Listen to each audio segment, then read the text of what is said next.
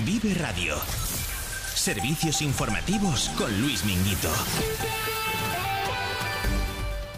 Saludos, muy buenas noches. Es jueves 29 de febrero. Dice el refrán que año bisiesto, año funesto. Y eso es lo que parece que deben estar pensando en la Moncloa después de que la trama Coldo les estallara en forma de conflicto político a través de un exministro como Ábalos. Las consecuencias y el alcance de daños aún se desconocen, pero sí se atisban nubarrones en el cielo estrellado de una legislatura solo iluminada por el acuerdo con el independentismo. Quien intenta salir a flote tras el hundimiento es el propio Ábalos. En su turné particular por platós ya se le empiezan a ver rotos en su íntegro discurso y el juez le señala además como intermediario de la trama. Vaya usted a saber si la torre de marfil sobre la que sujetaba su honorabilidad no era marfil sino barro y no era una torre sino un montón. Pero eso el tiempo y la justicia lo determinará. Comenzamos. Y el caso Coldo vuelve a ser el epicentro de la información nacional porque el juez de la Audiencia Nacional que investiga presuntas comisiones irregulares para la adjudicación de contratos de mascarillas durante la pandemia señala al exministro de Transportes José Luis Ábalos como intermediario de la trama Coldo, conocida así por el nombre de su ex asesor Coldo García.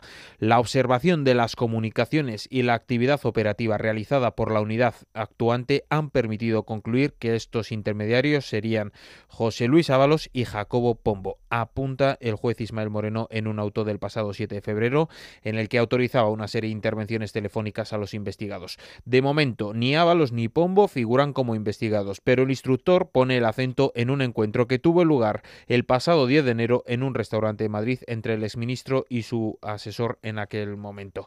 Para el titular del juzgado central de instrucción número 2, esta reunión tiene un especial interés para los hechos investigados, habida cuenta de la conversación telefónica mantenida el día anterior entre el empresario Juan Carlos Cueto, presunto cerebro de la trama, y Coldo. Según se desprende de la investigación, en dicha llamada, Cueto le pedía que antes de que se fuese de viaje a Perú el día 11 de enero, le dijese algo a un tercero, el cual se intuye que es el exministro. Pero eso no es todo lo que hemos sabido hoy del auto del juez, donde aparece que Coldo García asegura que habló también con el ahora portavoz del Partido Popular, Miguel Tellado, para reunirse con él y con un tal Alberto, sin precisar quién. Cuando se produjeron los supuestos contactos, el ex asesor de Ábalos temía que le estuvieran investigando y tomaba precauciones para no tratar ciertos asuntos por teléfono, según consta la causa, por lo que le llama la atención que en esa conversación diera el nombre completo de la persona con la que planeaba reunirse y se refiriera, se refiriera perdón, a un tal Alberto a secas. De hecho, esa mención es la única referencia que se hace a Miguel Tellado en ese auto y por tanto no consta si finalmente se produjo esa reunión ni tampoco que finalmente se produjera esa llamada entre ambos. Al conocer esta información, el portavoz del PP ha negado haberse reunido con ningún miembro de la trama o haber mantenido conversación alguna con Coldo García. Sí, eh, para ser claros, yo niego rotundamente esas informaciones. Yo no me he reunido nunca con ningún miembro de la trama. Creo que la mujer del presidente del Gobierno sí. Espero que dé explicaciones sobre todo eso, porque los españoles tienen derecho a saber exactamente qué es lo que ocurre.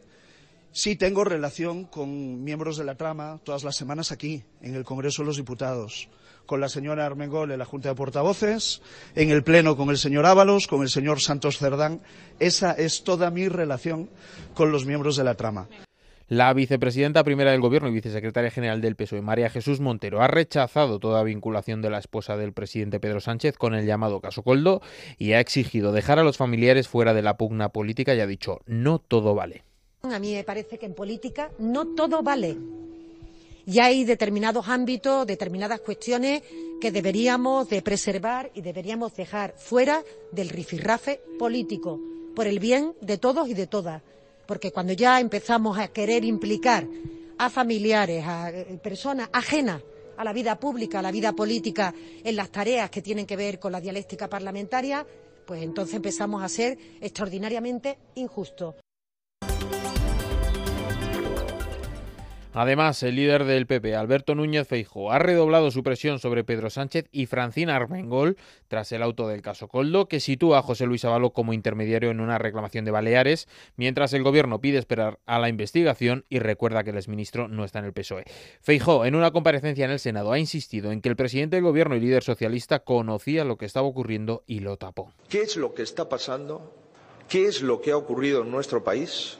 ¿Cuántas personas, cuántos altos cargos, cuántos ministros están implicados? ¿Desde cuándo el presidente del Gobierno sabe en todo o en parte lo que ha ocurrido? ¿Y por qué el presidente del Gobierno durante años ocultó denuncias que tenía en Moncloa sobre una trama corrupta de comisiones en la compra de material sanitario por parte del Gobierno de la Nación? Y cambiando de tema, el Tribunal Supremo ha acordado por unanimidad declarar su competencia y abrir causa para investigar y, en su caso, enjuiciar al expresidente catalán y eurodiputado de Junts, Carles Puigdemont, y al diputado del Parlamento catalán, Rubén Wansberg, por terrorismo en relación con el caso Tsunami Democratic. Los magistrados, en contra del criterio de la teniente fiscal del Supremo, ven necesario y pertinente que ambos sean llamados al procedimiento en el Supremo al fin de ser oídos como investigados con todos los derechos y garantías previstas en nuestro ordenamiento jurídico, ponía.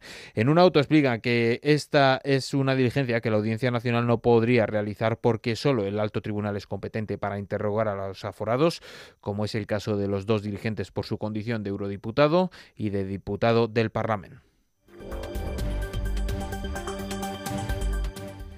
Y en economía, el índice de precios de consumo, el ahora temido IPC, subió un 0,3% en febrero en relación al mes anterior, pero recortó seis décimas su tasa interanual, hasta el 2,8%, debido concretamente al abaratamiento de la electricidad y a la estabilidad de los precios de los alimentos, según los datos avanzados este jueves por el Instituto Nacional de Estadística, que precisa además que en sentido contrario, en febrero subieron los precios de los carburantes, que esta semana ha vivido su sexta subida consecutiva.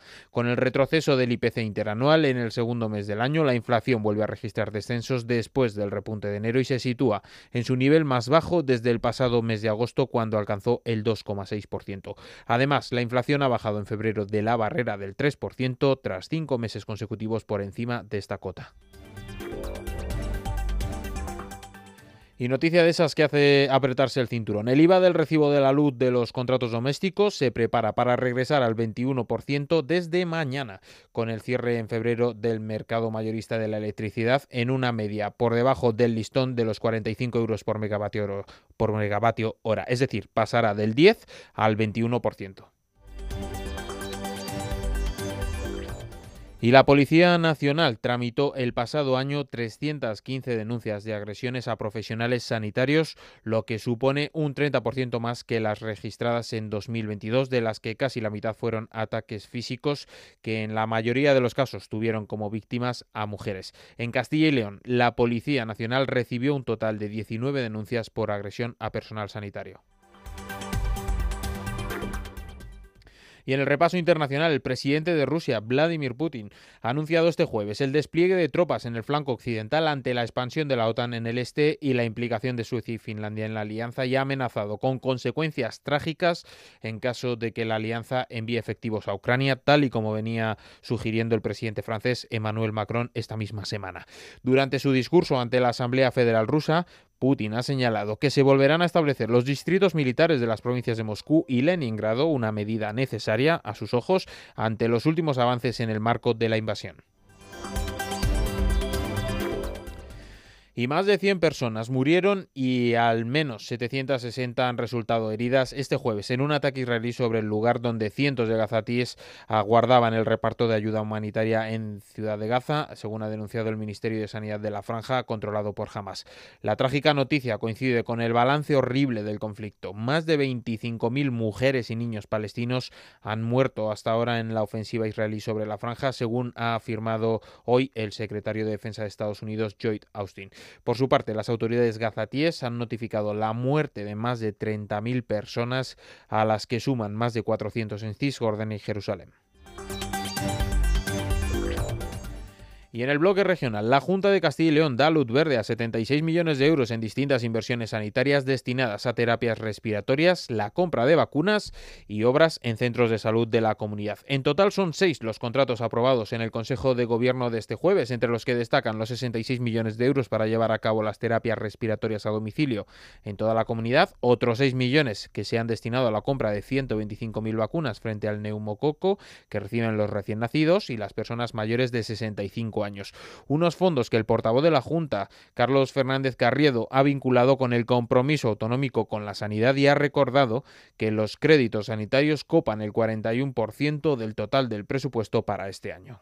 La sanidad en este Consejo de Gobierno recibe 76 millones de euros para implantación, innovación y prestación de servicios sanitarios. Demuestra nuestro compromiso con la sanidad, unido al hecho que, como saben ustedes, el proyecto de presupuestos de la comunidad para el próximo año, el 41% de los créditos que tienen las consejerías está asignado a la Consejería de Sanidad. Es la primera consejería y es la consejería, además, que tiene más volumen del presupuesto. Representa por sí sola más del 41% de todos los fondos de las consejerías. Y se refleja en este hecho 76 millones de euros en este Consejo de Gobierno, de los cuales 66 millones es para el servicio de terapias respiratorias domiciliarias La Consejería de Economía y Hacienda denuncia que el Gobierno de España está enviando a Castilla y León menos fondos del modelo de financiación de los que había anunciado en un primer momento para este año. Carlos Fernández Carriedo, de nuevo, ha criticado que las partidas comunicadas a la Junta en el Consejo de Política Fiscal y Financiera no se corresponden con las que está recibiendo en los dos primeros meses del año, siendo incluso inferiores a las del año 2023. El consejero de Economía y Hacienda también ha pedido al Gobierno central que no perjudique a las comunidades autónomas ante su incapacidad de sacar adelante sus proyectos legislativos pues desgraciadamente las cantidades que nos está otorgando a este momento el Gobierno no solamente nos están correspondiendo con lo que se comunicó en el Consejo de Política Fiscal y Financiera, sino que son menores incluso que lo del año 2023. Espero que se pueda solucionar si finalmente el Gobierno presenta el proyecto de presupuestos, pero de momento estamos recibiendo cantidades menores como entregas a cuenta de lo que recibimos en el ejercicio 2023. La alianza UPA-COAG manda un mensaje a los agricultores de Castilla y León para que vigilen a los operadores cerealistas y a las lonjas provinciales para que cumplan con la ley de la cadena alimentaria. Ambas organizaciones profesionales consideran que con sus maniobras están provocando que los cerealistas de la región perciban actualmente precios muy por debajo de sus costes de producción.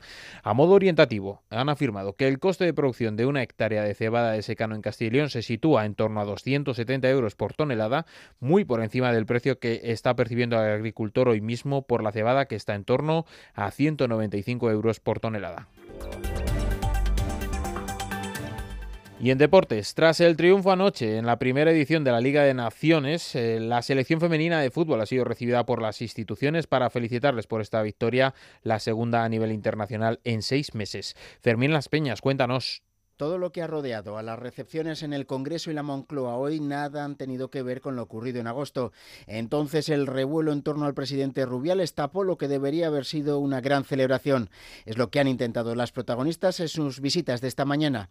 Eso sí, no han dejado pasar la oportunidad para, aprovechando que tenían los políticos delante, seguir con sus reivindicaciones de que se dote de recursos al deporte femenino para que siga aportando éxitos a la marca España. Irene Paredes y Olga Carmona que necesitamos unas leyes que, que nos ayuden, que nos, que nos protejan y nos cuiden, porque está visto que con las herramientas adecuadas eh, somos capaces de, de, hacer cosas muy grandes. Eh, estamos muy felices de poder volver aquí por segunda vez en un periodo tan corto de tiempo, señal de que, de que las cosas están saliendo muy bien la selección vencía anoche por 2 a 0 a la potente Francia en la primera edición de la Liga de las Naciones y España se ha convertido en vigente campeón de este torneo tanto en el masculino como en el femenino.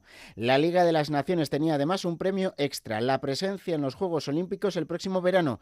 Será la primera vez que lo haga el fútbol femenino en la gran competición deportiva internacional y las jugadoras ya han dicho que van con ganas de hacerse con el triplete de victorias.